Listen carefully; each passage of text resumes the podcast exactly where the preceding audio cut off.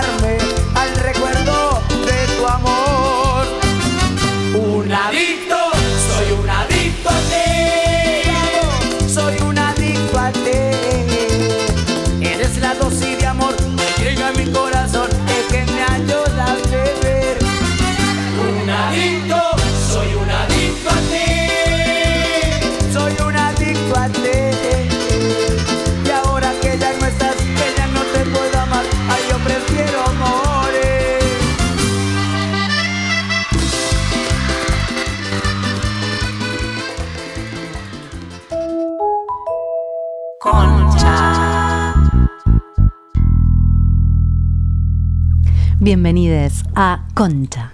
En este episodio, conchas que aman demasiado. Para todas las personas que hayan escuchado ya Concha Codependiente, Claro. eh, esto es como un...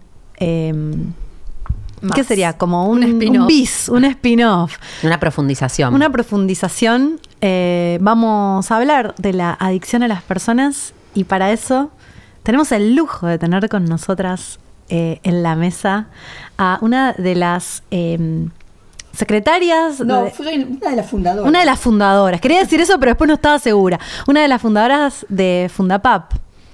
¿No es cierto? Que Sí. es eh, la fundación. para, para la Fundación para Personas Adictas a Personas. ¿Querés presentarte Sí. vos? Porque Me nos dijiste tantas Sí, cosas. muchos títulos. Sí, bueno, son muchos títulos, ¿viste? no es por, es por años, no es por, Claro. por, éxito. Primero, ¿cuántos años tenés? 74. Espectacular. Sí, 74. Y, y Inés tiene 80. Ok. O sea, lo que pasa es que nosotros empezamos con esto, yo las escuchaba antes en el podcast que estaban haciendo. Mm. Este, nosotros empezamos a los 50 años con esto. Ah, hace Wow. muchos Ojalá años. hubiéramos empezado mucho antes y, y por eso nos encanta ver gente joven que puede plantearse este tema Bien, y que está preocupado por este tema, que son los vínculos Exacto. que son malos para cada uno. Mm. Bueno, yo soy médica psiquiatra, bueno, soy legista, me dedico- nombre? Mónica Andrea Pucheu. Mónica. Nombre y colegio. Colegio, sí. Talle 46. Y Este, sos psiquiatra, nos contabas que trabajabas con cuidados paliativos. Yo trabajé con cuidados paliativos muchos años, hice oncología y bueno, y ahora dejé todo lo académico porque como me decía este, me decías vos, Sí. nos encontramos con Marian Costa. Sí, Así que bueno, estamos con todo eso. Qué bueno. Es una, lo esotérico siempre estuvo bastante reñido con mi parte científica. Pero al final se Pero al final ganó lo esotérico. Y Se contanos, fusionaron. ¿por qué? O sea, ¿qué es exactamente Fundapap? ¿Cómo Bueno, surge? cuento. ¿Por ¿Y a quién puede ayudar? Claro. bueno, te cuento. A, a PAP fuimos antes, hace 12 años que somos este, fundación. Ajá.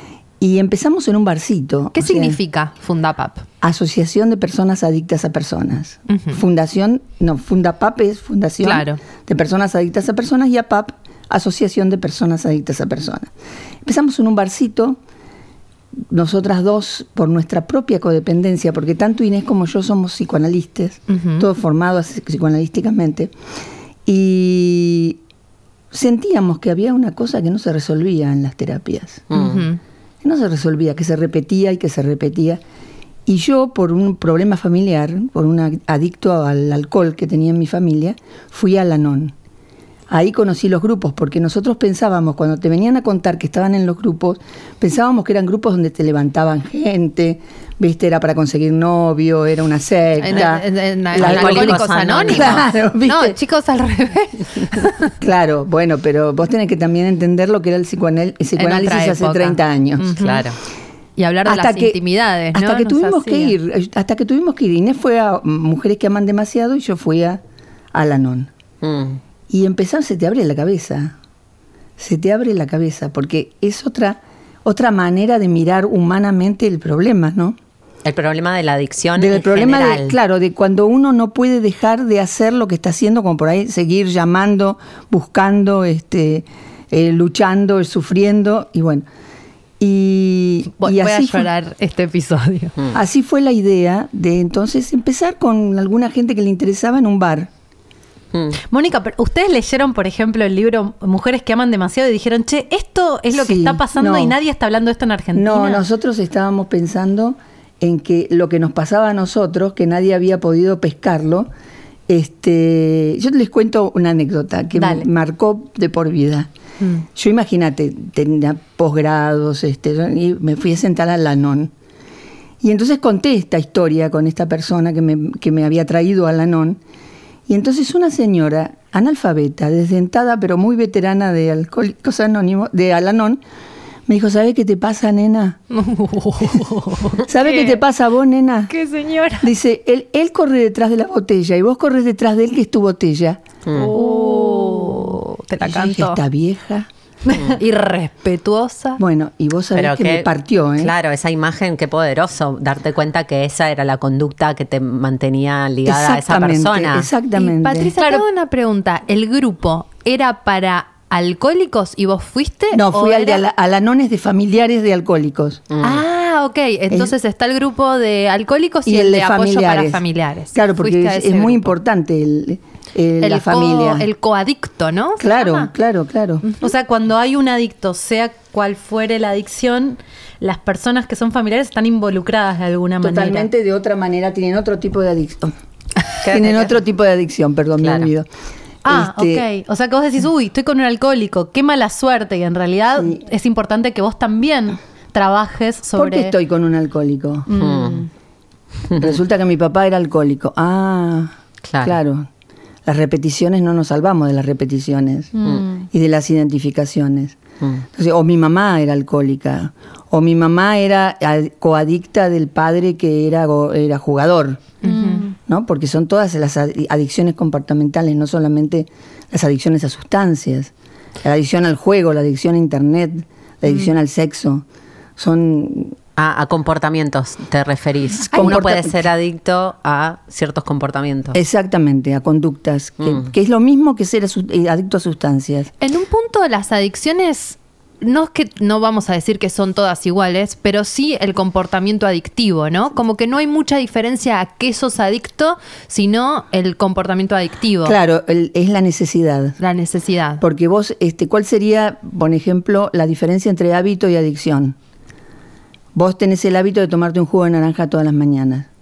Pero si no te falta, faltan las naranjas, no te pasa nada. Como muchos dirás, uy, bueno, yo no tengo las naranjas. En cambio, si vos estás adicto, salís en calzones a comprar naranjas. Mm, Claro. ¿Cómo? a las 5 de la mañana buscas la, la y verdulería si que no tenga te las naranjas. la naranja te morís. Y si no te tomas la naranja, te morís. Y nosotros lo que intentamos hacer y de investigar con Inés y con todo el grupo, porque nosotros tenemos un grupo de coordinadores que son ya veteranos, que hace años que están con nosotros. Nosotros hace 23 años que estamos con, con este tema. Y tenemos gente que nos acompaña desde hace 23 años. y que ha- se ha recuperado, digamos, de muchos vínculos, de ma- malos vínculos. Mónica, para la gente que está escuchando, porque venimos hablando de adicciones en general, ustedes, después de estas experiencias que a las dos las llevan a Sí. grupos para adictos de distintas cosas, deciden empezar a investigar y a trabajar con grupos de personas adictas a las personas. ¿no es Exactamente, que se consideran adictas a las personas con la... No somos un grupo de 12 pasos, Claro. pero seguimos los 12 pasos. Porque tanto Inés como yo creemos en que se sale por un camino espiritual, no por un camino psicológico, Wow. sino por ambos. pero nunca tiene que faltar el espiritual, que son los 12 pasos De la recuperación de, de las la recuperación de adicciones. Alcohólicos Anónimos. Entonces nosotros no somos un grupo de 12 pasos porque Inés y yo lo dirigimos. Los grupos de 12 pasos no tienen este, directores, digamos, pero trabajamos espiritualmente con los 12 pasos. ¿Por qué lo espiritual es, es muy extraño, no? Porque pareciera.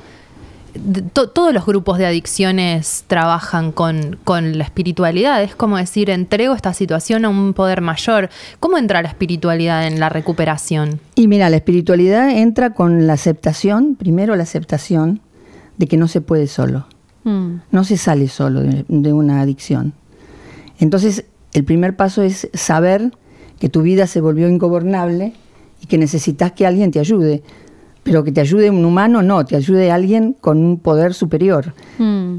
Y, y ahí, a partir de ahí vas haciendo los cambios. O sea, empezás a, a tener. Hay gente que no cree para nada. Nosotros le decimos, aunque no crean, hagan como sí. hagan como sí. Porque después solo se va presentando la situación. Mm. La fe, ¿no? La fe, exactamente. Mónica- y el conocimiento de quién uno es. Mm. Porque la gente que viene, que está en las adicciones, no sabe quién es. Mm. Wow. Sabe que lo que le dicen que es, pero no quién es. Entonces empieza a descubrir que tiene talentos, que tiene libertad, que tiene una serie de cosas importantes. Y bueno, y ahí es cuando el paso 12 dice hay que devolverle a la, a la gente lo que uno recibió. Mm. Y nuestro Fundapapa es nuestro paso 12. ¿Y por qué no saben quiénes los adictos? porque están llenos de decretos. Bueno, muchas veces no sabemos quiénes somos. Aunque no seamos adictos. en la adolescencia, en la adultez, ¿cuántas veces y quién soy? Este, pero hay toda una, ¿cómo te puedo decir? Una carrera, de estar en carrera, que es este, eh, vos robás, vos sos este, no vales nada, vos eh, mirá todo lo que hice por vos y mirá lo que, mm, lo que recibo. Y eso es lo que va, el, el adicto se vuelve más adicto por culpa también, Mm. porque no cumple las expectativas de los que esperan de él. Mm. Y entonces empieza a descubrirse que no es tanto lo que le dicen, sino por qué es como que llegó a ese lugar. Mm. Mónica, y puntualmente, ¿qué es la adicción a las personas? La adicción a las personas es igual que una adic- adicción a sustancias. Vos vas a ver que una persona que la dejó el novio, por ejemplo, ah, como estamos hablando de conchas, vamos a hablar de mujeres. la dejó el novio. Entonces lo llama, cien- nosotros hemos tenido una chica que había llamado, había mandado 101 mensajes en el día. ¿Qué pasa? Los neuroreceptores hacen exactamente lo mismo, el mismo síntoma que si vos dejas la cocaína. Mm. Entonces empezás con taquicardia, empezás a llorar con intranquilidad, no puedes dormir, estás este, desesperada. Claro, la misma abstinencia, porque se manifiesta de la misma manera anatómicamente. Pero ¿cuál es la diferencia entre que tu novio te rompa el corazón y el comportamiento de un adicto? Digo, para tener, porque Sí. siento que no todo el mundo es adicto a las personas No. y por ahí a veces se puede confundir. ¿Cómo es una separación de una persona adicta a una persona y cómo es una separación Mira, de una eh, persona sin ese bueno. sin esa condición? ¿Cómo se dice? Sí, sin esa característica. Sin esa característica. Este, que te rompan el corazón y estás en duelo y perdiste tu pareja y todo eso, bueno, es una cosa. Ahora, si vos te rompieron el corazón y vos querés seguir con la relación, porque no te importa lo que el otro piensa, sino que vos querés seguir con la relación, entonces te- te- se te vuelve obsesiva y necesitas control. Mm. Obsesión y control, obsesión y control de la persona. Entonces ahí ves cuando, cuando se ponen este, persecutorios, cuando, bueno, femini- el femicidio y todo ese tipo de cosas también está relacionado. Mm, por eso, sí, no solo a las conchas, ¿no? Como vos dijiste de los... Yo dije que los pitos también tenían ese problema. No, pero es muy claro para mí también cuando pensás en, o o sea, cuando, cuando lo, lo traspolás a, a adicciones más de sustancias, eh, ya no, no tiene que ver con que disfrutes o no disfrutes el alcohol, sino con que eh, hay algo de eso que recibe una, o sea, que para vos representa otra cosa. Digo, el otro deja de ser el otro cuando Sí. te volvés adicto y hay algo de que no importa si el otro me quiere, no me quiere, me maltrata, no Sí, me o, o maltrata. si quiere, pasás por encima de la voluntad del otro. El otro te está diciendo, che, no, no quiero estar con vos. Y a vos no te importa eso. Sí, exacto. Exactamente. Que el otro medio que lo lo- pensás un segundo frío y es absurdo. ¿Por qué quisieras estar con alguien que no quiere estar con vos? Ah, No, bueno, no ese es el tema, no lo podés tema. reflexionar, solo querés mandarle 101 mensajes hasta que vuelva a hacer lo Hasta que, que lo convenzas. Y no lo, Y no lo vas a convencer. Spoiler alert, lo vas a alejar más encima, ¿no? Exactamente. Exactamente. Y bueno, y así tenés. Nosotros so- somos un grupo que hace- es el único grupo que acepta hombres.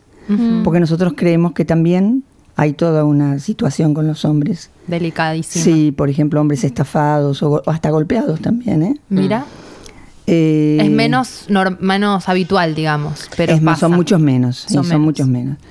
Este, y, y entonces e- es como volver, volver a hacer una recupera, hacer una recuperación es como volver a poner el poder en uno. Porque vos pones el poder en el otro, cuando tenés que seguirlo, perseguirlo, si no me quiere me muero, si no, estás poniendo el poder afuera. Mm. Y el poder lo tenemos nosotros, adentro, en nuestro poder esencial. Entonces recuperar ese poder es lo que te hace que uno pueda recuperarse o, de- o rehabilitarse o poder elegir qué vínculos quiere. Mm.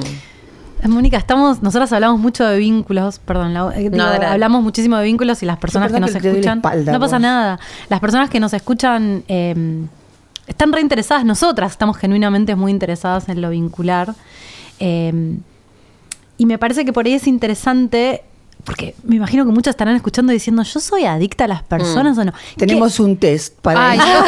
Vamos con el test. ¿Qué- Digo, ¿cómo, ¿cómo saber si Te soy lo voy a adicta? hacer llegar porque no lo traje. No pasa nada. Pero contanos un poco algunas preguntas que te acuerdes. Sí, por ejemplo, usted se pone mal cuando no la llaman y empieza a pensar que no vale nada porque usted, viste, todas esas cosas que tienen que ver con la autoestima. Este, y tenés el, el adicto a, a la persona y el adicto a la evitación. Son dos polaridades. Ah, Te iba a preguntar eso. Si yo soy adicta a las personas y me pongo en pareja con alguien, ese alguien es posiblemente evitador. es alguien No, está o es implicado. igual, o es igual o, es, o por ahí uno es evitador. Igual de cualquier manera termina en lo mismo. Mm. ¿En Son qué? los dos adictos a personas. Porque, ¿Cómo es el evitador? mira, al evitador se raja todo el tiempo. Ujú. Pero ¿qué pasa? Cuando la, la persona deja de perseguir, Ah, el que persigue, cuando deja de perseguir, el evitador, ay, dice, oye, no me persiguen me más. aburro. Me aburro, entonces ahora voy a perseguirla yo. Pero claro. Y ahí empieza lo que se llama el triángulo de Harman. Ah, es un estudio Es investigativo, claro, sí. increíble. ¿Qué es el Eso que nos pasa está estudiado. Sí, todo está, está bastante estudiado la, la codependencia. Lo que pasa es que la tratan de otra manera o, o por ahí no está a- a- hablada así como de 12 pasos, como de recuperación, pero está estudiada, sí. ¿Cuál Contanos qué es del triángulo. El triángulo de Harman, ah, me lo tendría que dibujar porque, mm, mira, es un- el triángulo es que el perseguidor, Ajá. que sería el que estamos hablando que no te voy a dejar y te voy a convencer. El adicto a las personas. Exactamente. Corre al este Evitador. Al evitador. Se transformándose en salvador. Yo te voy a salvar, te voy a curar, todo lo que te falta te lo voy a Te dar. voy a yo. ayudar. Porque yo soy divina y por eso te voy a dar todo lo que yo tengo y te voy a cambiar porque no tuviste suerte con las otras mujeres. Mm. Nadie te quiso como yo. Mm. Bueno, entonces este, el que está en Salvador le da tanto miedo que sigue escapando. Mm. Hasta que llega un momento que se cansa, el que quiere salvar y que dice, bueno, está bien. Anda a cagar. Es más o menos. No te lo quise decir con esos términos. Entonces, el que, el que era perseguido dice, oye, no me sigue nadie. ¿Qué hago yo si no me sigue nadie? Entonces dice, bueno, a lo mejor no estaba, estoy equivocado de que esta chica es tan buena, ¿no? La voy a empezar a perseguir decir, yo. Voy a ser autosuficiente, vuelve a perseguir. Claro, la vuelve a perseguir porque eh, está, el juego es ese. Mm. Te persigo, me perseguís, te persigo, me persigo. Pero los dos son codependientes, porque los dos Claro. necesitan del otro de una manera infantil. Porque la codependencia es una enfermedad infantil. Mira. Viene de una Fuerte familia eso. disfuncional. ¿Y de dónde viene la familia disfuncional? De tener los chicos que a- tener que asumir cargos adultos, Mm. roles de adultos. Niños que tienen que madurar antes de tiempo por una familiar adicto, una muerte temprana, Una ausencia, una un ausencia por el abandono. motivo que sea. O padres infantiles, ¿no? Padre, claro, padres muy infantiles que siempre los hijos tuvieron que apoyarlos como adultos. O sea, es muy difícil que si naciste en ese contexto de crianza vos no tengas algún rasgo de codependencia. Exactamente. ¿Y, qué do- ¿Y en qué estaría la, la codependencia? Cuando yo sea grande y tenga una pareja, quiero que me des todo lo que no me dieron mis padres. Uf. Entonces ahí empieza, empieza el lío, porque en realidad nadie es prótesis de nadie. Claro. Son dos personas con, con discapacidades que andan juntas y tratan de hacer una relación y que nazca el amor de eso. Pero si vos pensás que el otro te va a dar todo lo que no te dieron tus padres, sonamos. Ay, Pero me que están no- dando náuseas, No, boluda. sí, sí, me están dando yo de quiero terminar de ver el. No, No, quiero arruinarles. No, No, olvídate, olvídate, pero siento que hay algo muy... O, o sea, que, que no nos estamos dando cuenta de que hay mucho de esto. Yo lo que Hay quiero mucho. es terminar de entender el triángulo. ¿Qué otra parte tiene? Porque falta la tercera No me lo- parte. no me- no, que- ah, no. No. Ah. Ah, pensé Es- que era. Esto son es cuando mismo. empieza, cuando se achica la distancia. Ella te, eh, uno persigue a dos. Dos se escapa hasta acá. Ah, es y con esos a- personajes. Este se detuvo y entonces este Claro, empieza a perseguir. Y entonces quedas ahí atrapado en el círculo En el vicioso. círculo de la ¿Cómo- codependencia. ¿Cómo, se rompe el círculo de la Y con codependencia? recuperación y darte cuenta. Mm. Con Na- darte cuenta ya tenés el primer paso dado. Y porque nada se cura que no sea por la conciencia. Si no pasa por la conciencia, no te curas de Epa, nada. Buena frase, ¿eh? Perdón, tengo una pregunta, Mónica, antes de, antes de la recuperación. ¿Te puede pasar que saltes de, de personas? O sea, que sigas con el comportamiento Con- adicto, claro, pero, pero eso pasa. pero que sueltes a uno porque ese se suelta y, y vos volviste con otro, o Mira, siempre la misma el, persona. El codependiente siente que sabe todo lo que vos necesitas. Hmm. Desde ya te digo. ¿eh? Mm. Por supuesto. Bueno, entonces, eh, si no logra nada con esa persona, entonces va a tratar de repetir con otra. Ok. O sea, a veces en los grupos hay mujeres que dicen, yo estuve casada con el mismo marido 30 Cinco años, veces. pero tuve cinco parejas. Exacto, te iba a decir, Claro. es el mismo muñeco con distinta Claro, careta. claro. Mm. Y cómo, me, me interesa saber si hay grados, ¿no? Sí, hay grados. Como, porque yo Mm. Me, me identifico un montón con, con- con cosas que decís, no tanto por ahí en perder el control de llamar a alguien 100 veces, seguro que no. Sin embargo, por dentro hay una sensación por ahí excesiva de abandono o de, no sé, alguien no te llama y, y te da una- un dolor como si esa persona... Y ahí está el camino espiritual. Porque nadie nos abandona a esta edad. Mm. Se abandonan los animales, se abandonan los niños y los viejos. Pero no se abandonan los jóvenes potentes. Mira. Entonces, esto del abandono siempre es infantil. Ajá. Entonces, si uno puede concentrarse, y en- ya no te digo ni pedir en un, en un poder superior ni nada, sino cerrar los ojos y concentrarse en uno, en uno mismo, decir, ¿a mí quién me abandona? Yo, ¿qué es? ¿Qué es? ¿Dónde me abandonan? ¿En la plaza? ¿En Pe- dónde me abandonaron? persiguiendo a alguien que no te quiere, te estás Claro, abandonando a vos Pero misma. exactamente. Eso es lo que se hace en la recuperación. Claro. Primero ponerse en primer lugar. Claro. El primer paso. Y, y vo- volviendo un poco a, esto, porque sí, siento que algo de los grados, porque por ahí muchas personas nos ¿Qué escuchan y dicen, yo no, no, no voy a llamar 100 veces a alguien. A mí si me dicen que no me quiere, yo lo, lo bueno, dejo. yo dije 100 veces como un ejemplo. No, ya lo sé, pero está bien, está Escúchame, bien. yo he llamado 100 veces, el que no esté tire la primera piedra. No, yo no, pero internamente siento que tengo eh, Sensación de abandono. sensación, sí. Claro. Digo, ¿cuáles son los grados? Hay distintos grados, hay algunos grados que necesitan más ayuda que otros. Bueno, yo te voy a decir algo con la sensación de abandono que tenemos todos los seres humanos. Mm, ¿Por qué tenemos sensación de abandono? Por la pérdida de la fuente, digamos. Por eso tenemos sensación de abandono. Pero nunca vamos a estar completos. wow. Nunca vamos a estar completos.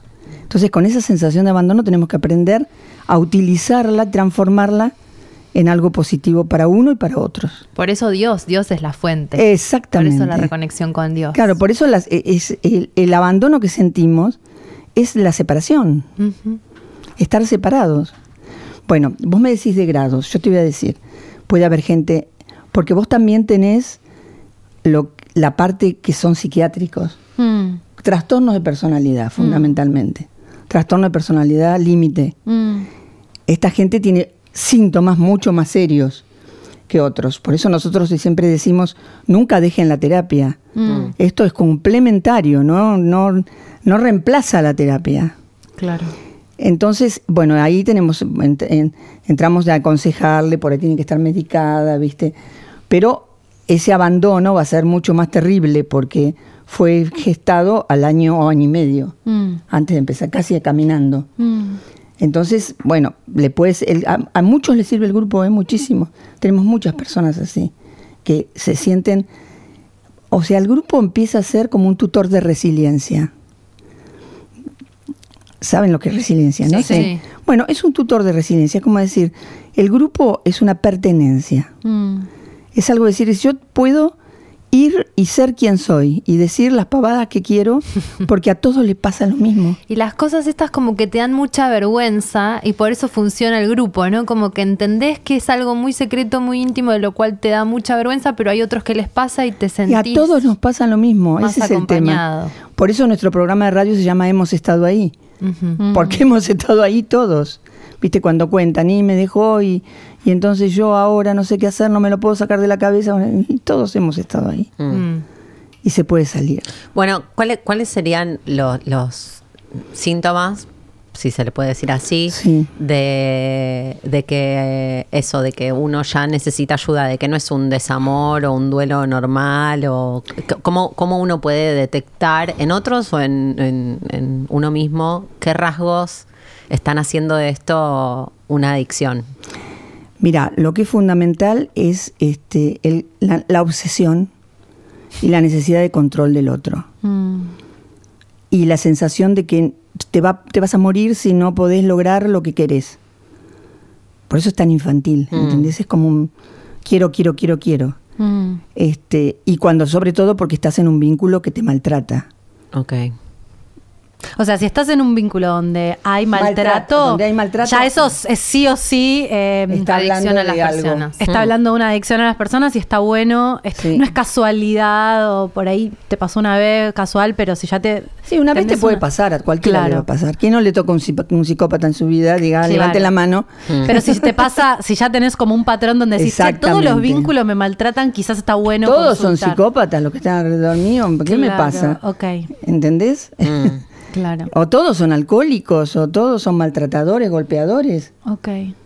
Pero pi- pienso en, en, eh, pensándolo como una adicción y pensando en otras adicciones, eh, el adicto no tiene la distancia para discernir en ese nivel, ¿o sí? O sea, uno se En puede... un momento te uno das cuenta. Te, te autollevas. Y mira, O los, alguien los te adictos dice. a sustancias que van a rehabilitación, En un momento... en algún momento dicen no puedo más, toco fondo, me muero o, o voy a rehabilitación. Y esto es lo mismo. Ok, Todos vienen tocando fondo, no vienen a ver qué pasa. claro. A ver cómo es esto del grupo. No, todos vienen arrastrándose. cuando- Si No. si no me ayudan, me muero. Claro, todos vienen arrastrándose. Mm. Claro. ¿Sabes qué me pasa con esto que decís? Siento que, ¿quién no viene de una familia disfuncional? Claro. Exacto. Ah, como que casi que todos necesitaríamos un poco de soporte. Bueno, lo, lo dijiste vos, no lo quise decir yo. Mm. Porque si no van a decir, meto a todos en el mismo, en la misma bolsa. Mm. Sí, el problema es qué capacidad hay para poder soportar esa familia disfuncional. Ah, ahí ¿cómo es radica la diferencia. Claro, vos podés tener una familia disfuncional que haya, vos hayas Tremendo. tenido recursos para poder valerte por vos misma y no repetir ni identificarte con ninguno de tus padres o hermanos. Mm, Entonces, ahí podés estar, siempre te va a doler esa familia, porque esas familias, las familias duelen siempre, mm, pero vos podés hacer tu vida diferente. mm. Ahora, si vos empezás a repetir los patrones, que la mayoría de las veces pasa, este, ahí tenés que buscar ayuda. Mm. Mm. Y a veces no te das cuenta. Porque a veces eh, vos pensás que sos re distinto y a veces tardás, en- aunque sea muy evidente para otros, para uno mismo es, ah, estoy haciendo lo mismo que mi mamá, no lo puedo creer. Yo que siempre dije que nunca iba a ser como mi mamá. Eh, Y por ahí- cuando uno dice nunca voy a ser como mi mamá, sonamos. Chicas, les quiero decir con mi Malas experiencia de años, Demetrio. yo no quería ser como mi mamá. Cuando mi mamá se murió, me encontré en el espejo con todas las cosas que odiaba de mi mamá. Entonces, es así. Sí, Es, es- es un clásico. sí. Y creo yo también, un poco por lo que dice Jime, que es mucho más fácil reconocerse adicto a una droga, al alcohol, Claro. que a una persona. Claro. Que hace que la gente no sabe ni que existe tal cosa. Sí. Y de pronto cuando entendés que es un formato o un tipo de comportamiento, decís, oh, por favor. Y además también hay algo del altruismo oculto, ¿no? El falso altruismo oculto en la salvación de otros, del- en las personas adictas a las personas, que lo hace pasar como algo bueno, ¿no? Claro, somos buenos con lo de ocuparnos del otro. Pero da la casualidad que no nos ocupamos del otro, nos ocupamos de nosotros mismos en el otro. Mm. ¿Cómo, ¿Cómo? sería eso? Claro, por ejemplo, vos, este, yo qué hago, curo mi abandono a- ocupándome de vos todo el tiempo. Mm, No estoy so- me garantizo no estar Pro- solo. proyecto, proyecto mi abandono en otro, proyecto mi dolor en otro. Entonces, yo te voy a, yo te voy a atender. Ahora, No van al dentista, no van al médico, no se, no se ocupan de sí mismos. Mm. Ese es el tema. Mm. Y te quería decir otra Y cosa que ahí se me están fue. los dos abandonados, que es terrible. Claro. Porque está abandonado el que quiere salvar y es como una carrera de gente persiguiendo a gente que no se mira a sí misma. Es tremendo. Yo te iba a decir, lo que pasa que en esta, en esta sociedad que vivimos desde hace ya bastante tiempo, todos de alguna manera somos Claro, adictos yo a algo. estaba pensando eso, no, hay, no existe la pureza de... No, todos somos adictos a algo, de alguna, qué sé yo. Mm. ¿Sabes que ayer escuché un podcast sobre adicción, muy bueno, muy bueno, donde una médica eh, que es psiquiatra de Stanford eh, investiga sobre la adicción exacerbada, porque ella está registrando que en el último tiempo con la tecnología Sí, es terrible. eh, hay más posibilidades de ser adicto, porque si sos adicto al sexo, Tenés tenés más en un. Tinder, si sos adicto al alcohol es mucho más fácil comprar. Cualquier cosa es más fácil, más inmediata, más rápida, eh, en más cantidad. Vos que venís trabajando en esto hace un montón de tiempo, ¿sentís que hay eh, como una exacerbación o gente más joven? Totalmente. Por ejemplo, antes el adicto al sexo era el, el don Juan, es el mujeriego. Sí. Tenía que salir y conseguirse las mujeres. Ahora con Tinder Más consigue fácil. todas las que quiere. Es mucho más Y fácil. no, no es este, y no se considera una adicción. Mm. Es otra de las adicciones socialmente aceptables, ¿no? Y sí, sí, y fíjate que ha- hay, hay parejas que le dan al nene el, el celular al año. Mm.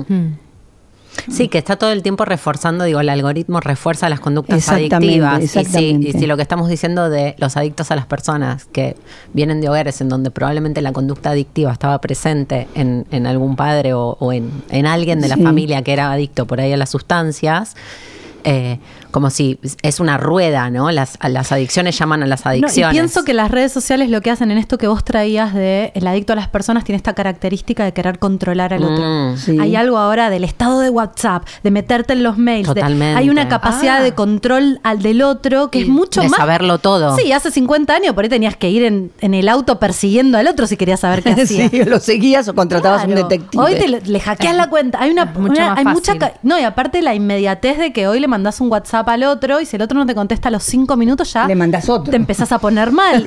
Antes llamabas a alguien no estaba en la casa, bueno, medio te jodías. Me parece que hay como debe ser más difícil, ¿no? Y es, es más difícil de controlar o de manejar. Claro.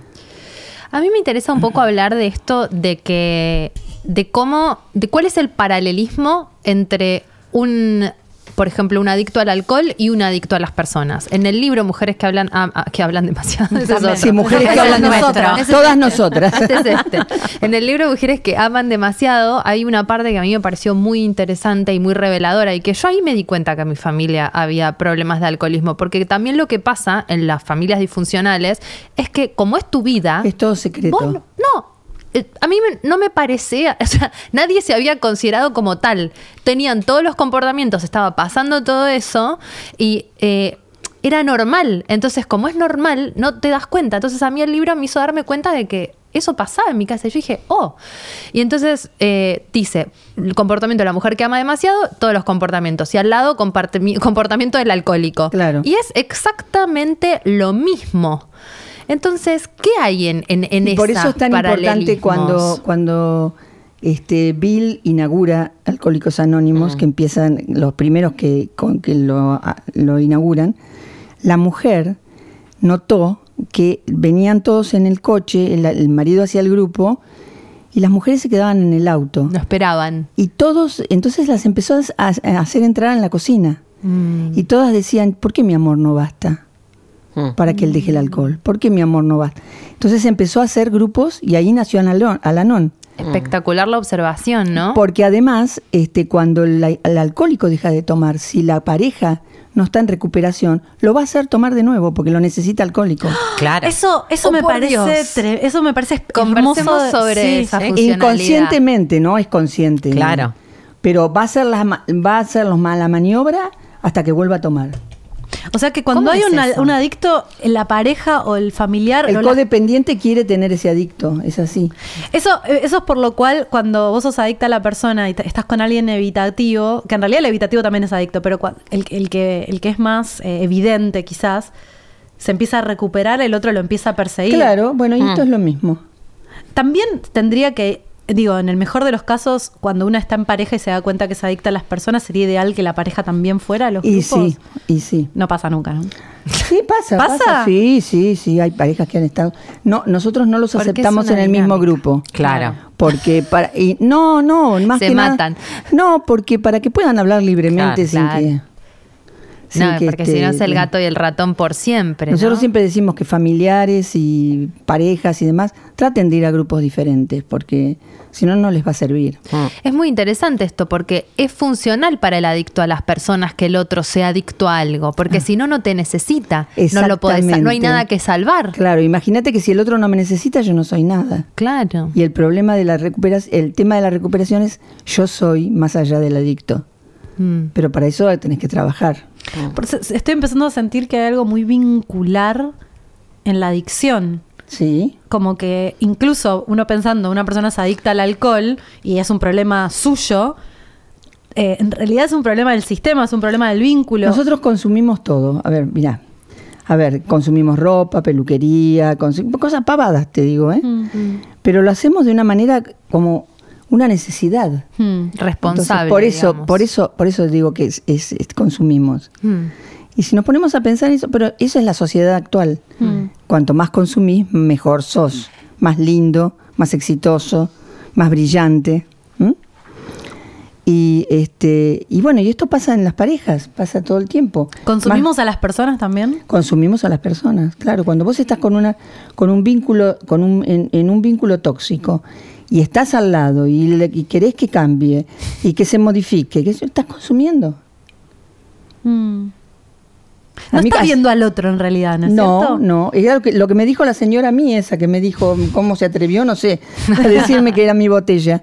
Es así, y vos lo, lo estás consumiendo como si fuera tu botella o tu papá o tu mamá. Claro, sos quiera. adicta a esa persona que, que en general sos medio adicta a vínculos que no están tan buenos. Porque si el vínculo es medianamente sano y te sentís bien, es más difícil ser adicto, ¿o no? Porque uno hace, Claro. por ejemplo...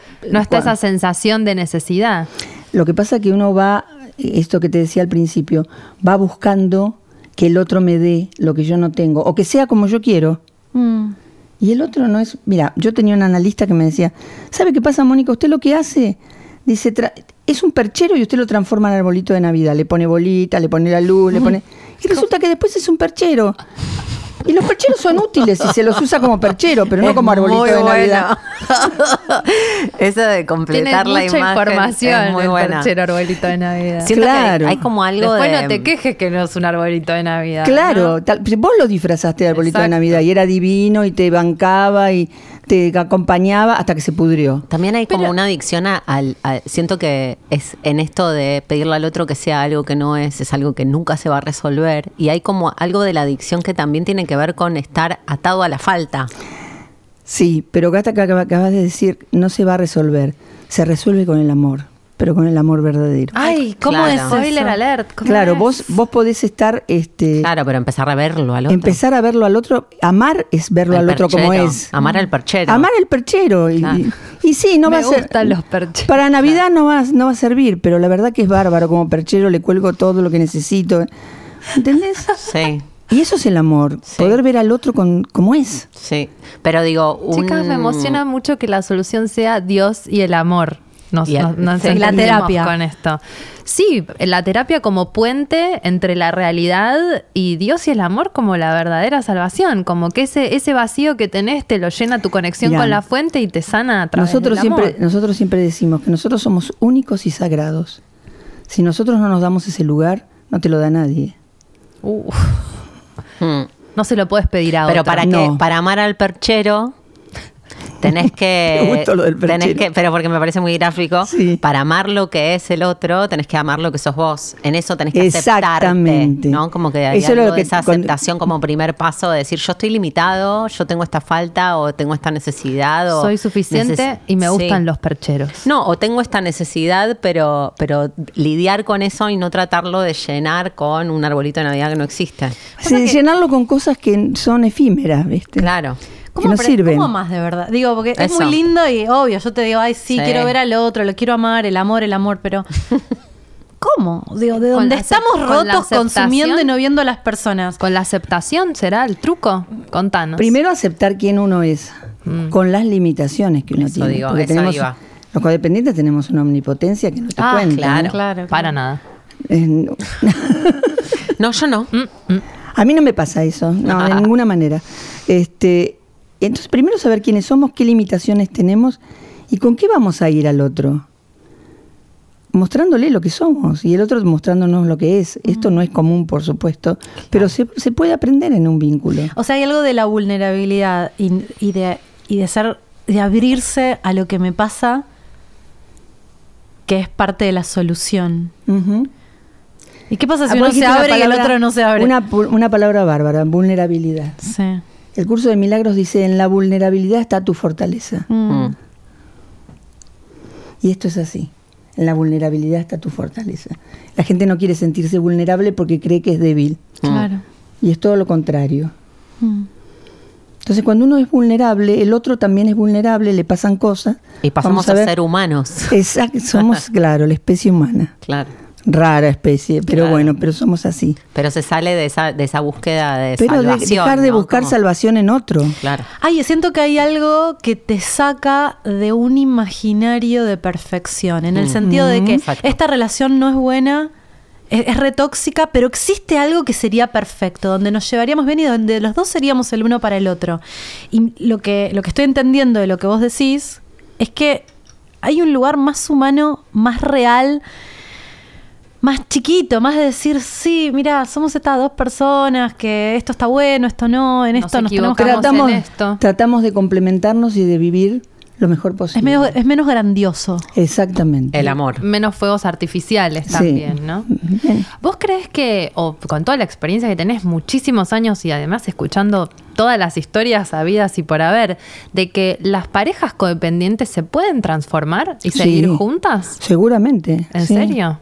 Sí, Mira. totalmente. Pero- Yo creo en eso. Pero tienen que ser los dos los que tengan ganas. Porque Y uno solo hacer- no puede. No, claro, tienen que recuperarse. Mira, muchas veces decían que nosotros hacíamos que las parejas se separen. Todo lo no contrario. No, pero nos han tratado. Vos sabés que hace 23 años, para los, los psicólogos éramos una secta.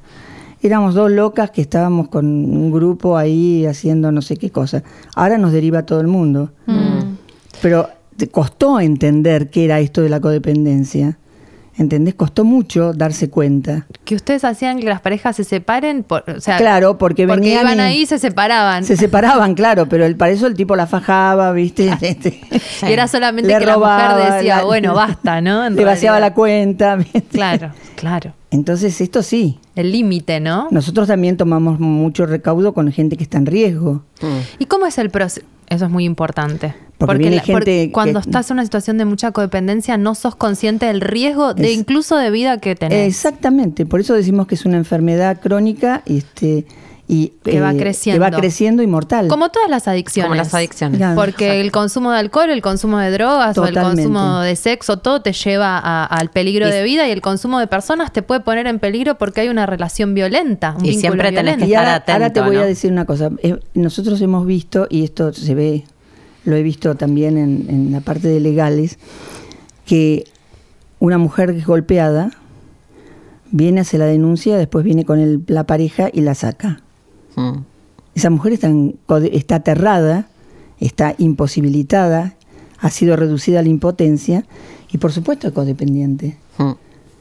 Esto a veces como que entra, yo siento que está re bueno charlarlo porque eh, con todo lo maravilloso del resurgimiento del feminismo, eh, a veces podemos caer en, en esto de, bueno, es 100% la culpa del violento, que yo creo que es la culpa, digo, Mm. no es que nunca tiene la culpa el otro, pero sí creo que a veces perdemos de vista el lugar de, de responsabilidad personal que una puede decir, che, ¿por qué caí en esta situación? No, no, no es que fue mi culpa, pero sí decir, por ahí si me metí en este vínculo hay algo que puedo trabajar en ¿Qué mi me pasa a mí? De Claro. exponerte, de nosotros, exponerte a eso. nosotros trabajamos mucho el dejar la víctima Mm. y hacerse responsable de lo que uno pasa. Dejar la víctima. Porque la víctima es, es alguien que no tiene poder, que es impotente, que además es manipuladora, la gente se, aburre de las víctimas. este, entonces es como recuperar el poder y decir, bueno, yo tengo esta responsabilidad. En Claro. este vínculo yo tuve esta responsabilidad. Mm. Aunque sea bancándomela nada más. Mm. Pero sí tuve esta responsabilidad. Y bueno, en todo eso es este, en lo que trabajamos y estamos muy contentas Eh, realmente. un poco cómo, cómo se llega, ¿no? A- Claro, ¿cómo se llega al proceso de se- recuperación? ¿Qué es lo que atraviesa una pareja o un vínculo? ¿Se, puede recuperar o es como los alcohólicos que sos alcohólico toda la vida? Para mí es- No, no, es, vos estás, sos codependiente toda la vida. Sos codependiente recupera, rehabilitado. Re- claro, pero guarda porque te, te- es- es- tenés que estar conectado con la rehabilitación, en la Por- recuperación. claro, porque si no, Porque volvés a caer. volvés a caer.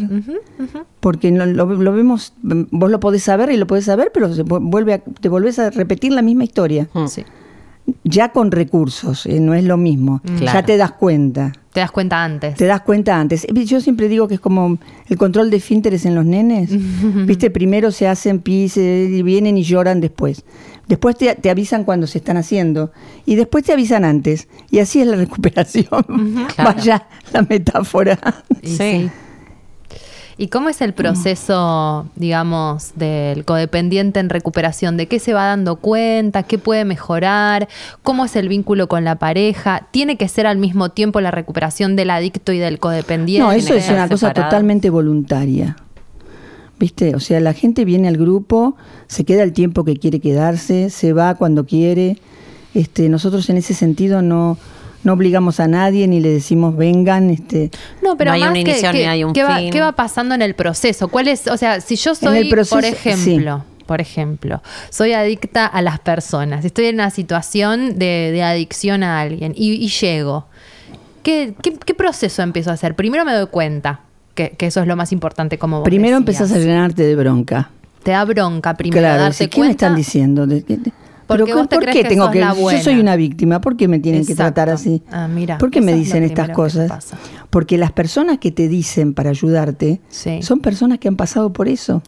No hay nada, mira, yo Vengo del futuro, decíamos con Jimena. Vengo siempre digo, los digo terapeutas, que- los terapeutas podemos saber mucho de técnica, de nuestro análisis personal, de la vida, pero lo que sabe un adicto Mm. que pasó por lo mismo, no lo sabemos nosotros. Mm. Entonces, ¿qué pasa? Te vos estás en esta situación y entonces otro viene y te dice, mira, a mí me sirvió en esa situación Sí. hacer esto, esto y esto. ¿Qué? Contá. Y que según qué, por ejemplo, ¿no? Por ejemplo, este mm, Dejar de Una hablarle. de las cosas cuando rompen la pareja y quedan cosas en la casa de él. Mm. Hemos hablado de eso la semana hace dos días. ¿Y qué pasa? con Y entonces este, yo ahora tengo que encontrarme para que me dé las cosas. este. Excusas. Este, y son las trampas que nos hacemos a nosotros mismos. Entonces te agarra una veterana y te dice, mira, existen las motos, Mm. este, agarrá y llama una moto y no vayas. Este, a, a mí no me sirvió Claro. hacer eso. La excusa. Entonces, cuando te lo dice alguien que pasó por eso, tiene una autoridad que no lo, no lo, no lo tiene ningún terapeuta. Perfecto. O sea que primero te da Te bronca, bronca, decís, después- esta que me está diciendo. Primero te da bronca y primero puede ser que te dé bronca y después Te das empezás cuenta. a entender. Y de- Entonces después te agarra el dolor. Mm, mucho dolor. Y mucho dolor de haber estado en ese lugar. De Y haberte mucho dolor de darte cuenta de dónde venís. de- Y darte cuenta de todo lo que hiciste para poder seguir sobreviviendo. ¿Qué es lo que le pasa a los adictos? Claro. Ven que destruyeron todo, estaban enseguecidos. Y, pero todo lo que tuvieron que hacer para sobrevivir, porque la verdad que lo único que se quería era sobrevivir. En el dolor. Entonces dolor. pasás por ese, esa negra noche del alma, que se llama, y después empieza a venir el bienestar. Ay, qué bueno. A ver, Porque de empezás, porque empezás a sentir que tenés fuerza, que tenés posibilidades, que hay metas, que tenés talentos, que no sos este, la que no puede siempre. Mm. la que no puede, la que, la que no tiene suerte. La nena es inteligente, pero no tiene suerte en el amor. ¿Viste como dicen a veces la vieja? Qué, sentencia esa, ¿no? Sí, no tiene suerte en el amor. La, la nena es, es una codependiente del libro y todas las parejas son iguales. Mm.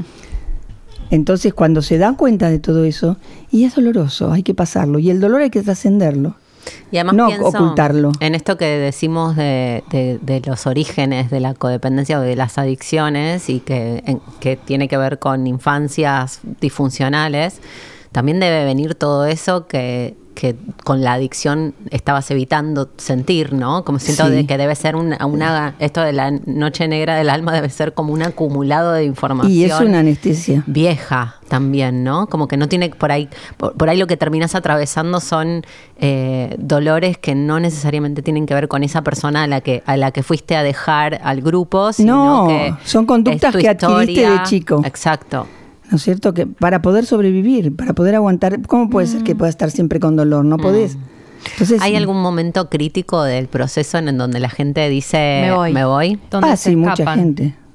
Pero el en dolor, alguno- el momento del dolor, El debe ser el que decís. Ah, del dolor no. No en sé. el dolor es Ahí cuando más se no vienen a podés. pedir más ayuda. Exacto. Ah, en Siento que si ya no abriste la puerta. No, en cuando terminan con la pareja y entonces este ya se curaron. Mm. Pasa mucho eso. Terminar pero- el vínculo no es garantía de haberte Claro. curado. No, no, la abstinencia no es recuperación, decimos nosotros. Claro.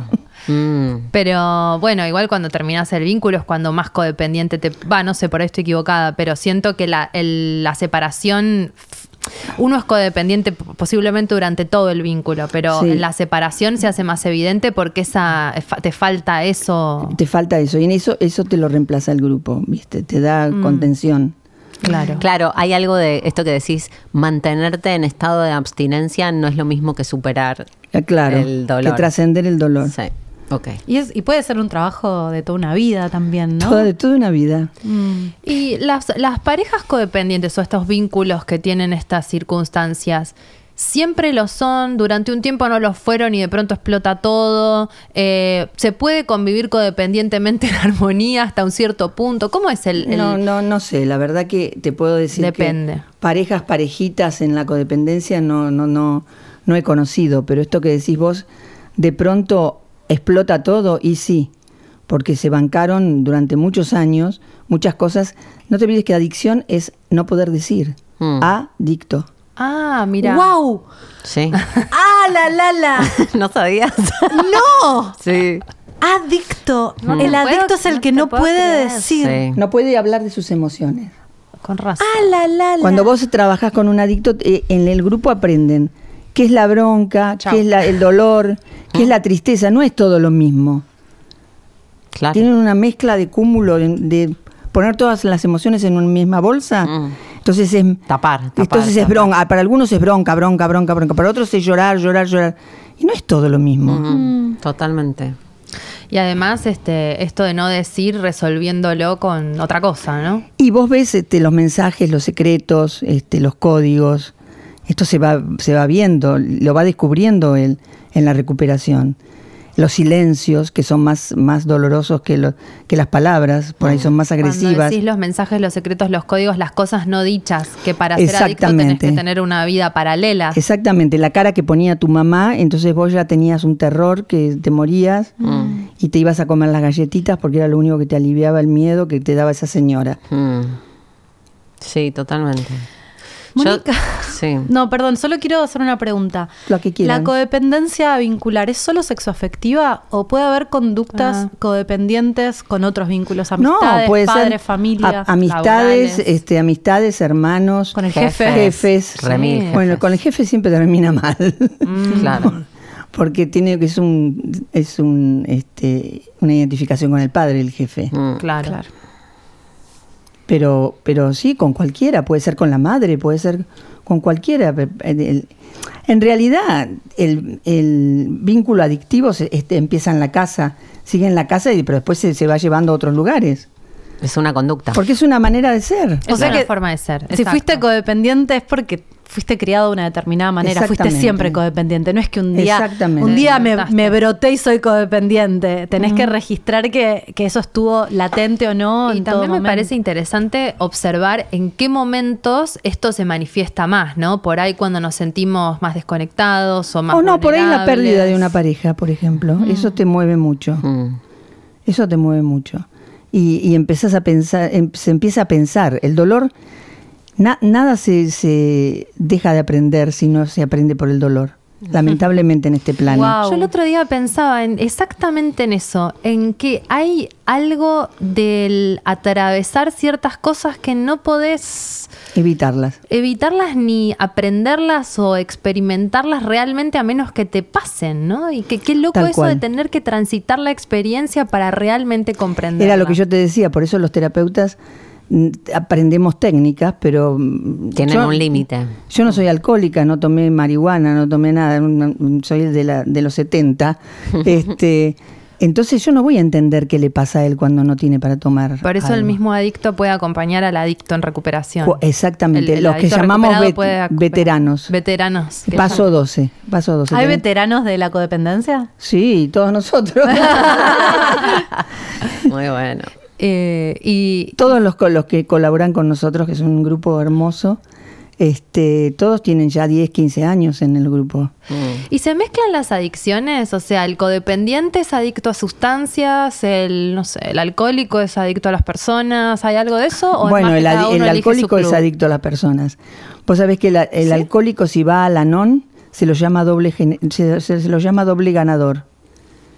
Porque está, co- está cuidando su codependencia y su adicción al alcoholismo. Anón es alcohólicos anónimos. Al anón. ¿Anón qué es? Alanón Ah, es, alanón, es alanón. familiares de alcohólicos. Ah, Todo lo que termina en on es familiar. O sea, Ah. alcohólicos anónimos, alanón. Eh, J, este, eh, JA, que es jugadores anónimos, juganón. Ah, bien. O sea, vos tenés- NN, que es narcóticos, este, la de narcóticos, naranón. Todo lo que terminan en on es la familia. O sea que todos los grupos de, de- de adicción tienen para el que es adicto y para la familia. Exactamente. Eso es muy importante porque Muy. todos los, habiendo conocido gente que ha atravesado procesos de recuperación de adicciones, la familia siempre queda medio como ahí, medio volando. Lo mandan al Y en campito. realidad, mientras el, el- el adicto está en recuperación, que va, viene, pasan un montón de cosas, el- el- la familia necesita una orientación Sí, y- también. y, bueno, ahora por ahí se está haciendo más, pero antes la familia no se- el, el adicto El- entraba y salía, entraba Claro, y el, pro- el salía. problema era el adicto, no el sistema en el que estaba metido. no el sistema en el que estaba metido. Claro que no es la pareja solamente, porque parece el adicto tienen que ir los padres No, o si tienen que ir los hermanos. Ves los padres y los hermanos y por ahí encontrás un hermano que está peor, Mm. que no se, no, se, no se dice, es un secreto. O la mamá, no sabés lo que es la mamá. Claro, Mm. claro. Este- Porque por algo esa persona es adicta. Yo estaba leyendo antes de venir para acá y hablaba sobre eh, los familiares. Había un grupo que era de- un, un señor que había hecho un grupo porque su hijo era adicto y decía de cómo también es muy duro para la familia aceptar que un miembro es adicto y que entonces niega y en esa negación también complejiza la rehabilitación Totalmente, del totalmente. adicto. Porque no te, no te puedo decir cuando la familia empieza a darse cuenta la responsabilidad que tiene en ese vínculo. Exacto. La respo- porque es como todo, ¿viste? Es, es el denunciante el adicto. Mm. Es el, el, El no que maten al denuncia. mensajero. El que el síntoma, Claro, ¿no? voz, Es el que expresa el es- síntoma. Expresa el síntoma, porque es, es un adicto, es un vago, es un... pero después de- empezás a ver, el papá juega a escondida, la mamá come como un chancho, este, bueno, todas estas cosas, y además el vínculo que tienen con él es de no límites, no, no protección, no cuidado. Claro, excluirlo también, ¿no? Vos sos el del problema, anda. Hacelo, solucionalo. Mm.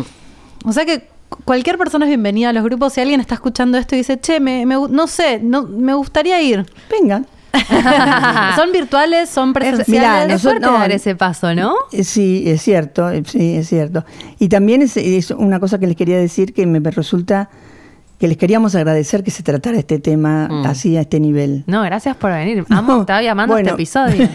pero este, porque eh, a veces no se tiene en cuenta esto porque molesta. Sí.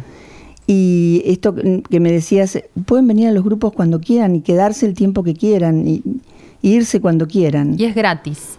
No, no es gratis. Ah, no es ya gratis. no gratis, no. Ah, ok. No, no, eh, mira, era gratis, pero porque se- eh, lo hacíamos como de 12 pasos Ajá. y la gente colaboraba con lo que podía. Bien. Y lo que podía era nada. Claro. Entonces nosotros teníamos la radio, pagar el alquiler, ¿viste? Porque en ese momento era presencial. Hasta la pandemia era presencial. Ah, ahora son virtuales. ¿Y sabes por qué? Porque hay gente de España, de México, Wow. de las ¿Y provincias. cuánto sale participar? Sale, en- mira, no, no tengo claro, pero más o menos mil pesos la reunión. Bueno, es accesible. No, no, lo, sí, nosotros lo hacemos lo más accesible posible. Perfecto, súper accesible. Sí. ¿Cómo uno llega? ¿Cómo, cómo se puede participar? Bueno, te doy la página, ¿querés? Sí. Sí. www.fundapap.org. ¿Y cada cuánto son las reuniones? Nosotros tenemos tres grupos eh, tres veces por semana. Los martes, los jueves y los, y los sábados. ¿En qué horario? Eh, los de los martes y jueves está de 19 a 21 y lo de los sábados de 11 a 1. Ok, Y uno puede ir y, y, o sea, siento que mucha gente eh, para pasar este umbral y, y meterse en, en este proceso y, y quizás hay gente que no se escucha esto y dice, yo no estoy muy segura de que uno puede ir Nosotros y decimos ver qué le pasa y por ahí no necesariamente traer su historia. ni- No, no, mira, cuando, cuando lo único que dicen cuando entran que son de primera vez, porque después le damos una bienvenida. Mm. Y lo que le decimos es que por ahí venga dos o tres veces para ver si este es el grupo que le corresponde, donde se siente cómoda. Claro, Porque por ahí viene por otra cosa y no, no era no, ese. es, no es ese grupo. Y o lo podemos orientar a qué grupo tendría que ir. Pero por ahí, eh, eh, digo, a, lo- a lo que va mi, mi aclaración o, o la necesidad de que esto se diga, es como por ahí es- está bueno que si te que haces la pregunta, que vayas. Tenés que ir a ves. descubrir si es y si no es, te das media vuelta y te vas. Claro, y por si es, por ahí encontrás algo que te cambia la vida. Exacto. Sí. Y mm, eh, son por Zoom, entonces. Es por Zoom, sí. Y son, si yo quiero ir y me da vergüenza mostrar, porque yo siento que. No, tenés que te mostrar la Tenés cara. que Claro. mostrar la cara. Ajá. Wow. No, no, qué sé yo, ni idea. Me voy a hacerte cargo. ¿Sabes qué No, como es Eh, anónimos, ¿viste? Dije por sí, ahí. es anónimo, pero El este, cuerpo lo tenés que poner. La gente pone su dolor y su y- Claro. y, y estar detrás Es de la cámara, y no Claro. Es con cámara. Sí. A todo, a por todo. Ah, por todo, sí.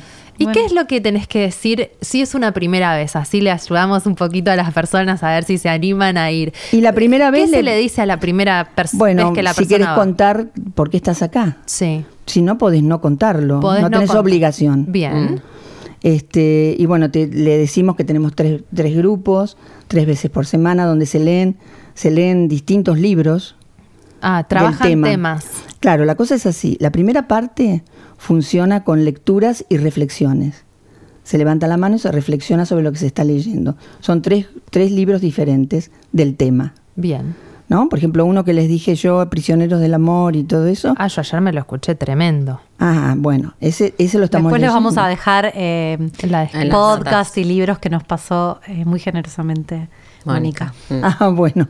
Este, y, y después le, bueno, le explicamos cómo es este, que a partir de la segunda vez puede pedir ayuda, puede reflexionar todas las veces que quiera levantando la mano. ¿En qué consiste pedir ayuda? Pedir ayuda es decir, tengo este problema y te contestan la Ah, gente. Como que lo abrís a- al grupo Claro, y el grupo opina. claro. Al que ya tuvo el pr- la situación. Claro, el que da, el que da Ay. ayuda es el que tuvo la su- Sí, es tuvo re la lindo. situación. Siento que es como un mimo, ¿viste? Como la carta de la templanza que decís ese bálsamo que necesito, ¿no? Como. Es interesante, que- que- es, la, car- es la- es la templanza. es la tal cual. templanza, como tengo este dolor y alguien que ya pasó por eso y ya sanó puede acompañar. Es, es muy hermoso.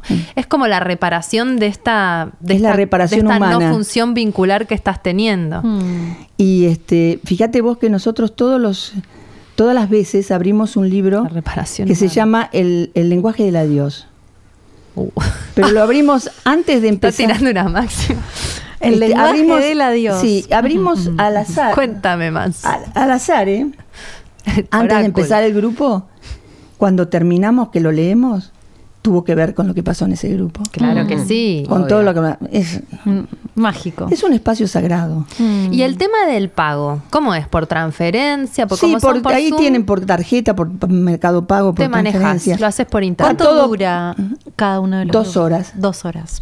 Perfecto. ¿Y están entrelazados Y las- entre sí? O, o elegís uno o vas a las que quieras? A las que quieras. O sea, son tres horarios como el gimnasio. Se leen, vas a la se que leen tres libros diferentes, o sea que siempre aprendes otras cosas. Perfecto. No es que lo- la de los martes sigue todos los martes, no, son individuales. La- ah, si quiere venir todos los martes, puede venir todos los Siento martes que o nos no. vamos a encontrar todas el martes Sí, sí, sí, estamos todas el martes mañana, ahí. mañana es sábado, estoy. Mañana, Mañana es 11 sábado, las esperamos. Estamos todas al final. Eh, bueno, Sí, no sé, chicas, gracias. estamos, Muchas gracias. Espectacular. Muchas gracias. gracias. No, ¿Hay, gracias algo a más, ustedes. Muchas gracias a ustedes. ¿Hay algo más que quieras compartir para cerrar? ¿Alguna palabra para las personas que escucharon esto y resonaron? Este, nosotros cuando leemos la lectura inicial decimos que este es un espacio de fortaleza y esperanza. Y esto es lo que es. Mm. O sea que invitamos a todos los que quieran tener fortaleza y esperanza a que pasen por acá. Mm. Qué hermoso. Gracias, Mónica, Bueno, muchas, muchas gracias. gracias. Gracias a ustedes. Fundapap.org. Fundapap.org para todos los interesados. Muchas Bueno. gracias. Wow, chicas. qué Gracias. bueno, muchas gracias. Y esto es Concha Podcast. Somos arroba conchaverso en Instagram, arroba concha podcast en Twitter y concha.com.ar en la World Wide Web. Mi nombre es Dalia Walker, arroba la Dalia y arroba la Dalia A en Twitter. Yo soy Laupasa Lacua y estoy en Instagram como arroba laupasa. Mi nombre es Jimena Outeiro, me encuentran en Twitter y en Instagram como arroba Oujima con J. Muchas gracias por estar del otro lado. Nos encontramos en el próximo episodio de Concha Podcast. Con chau. Lindo, chicas.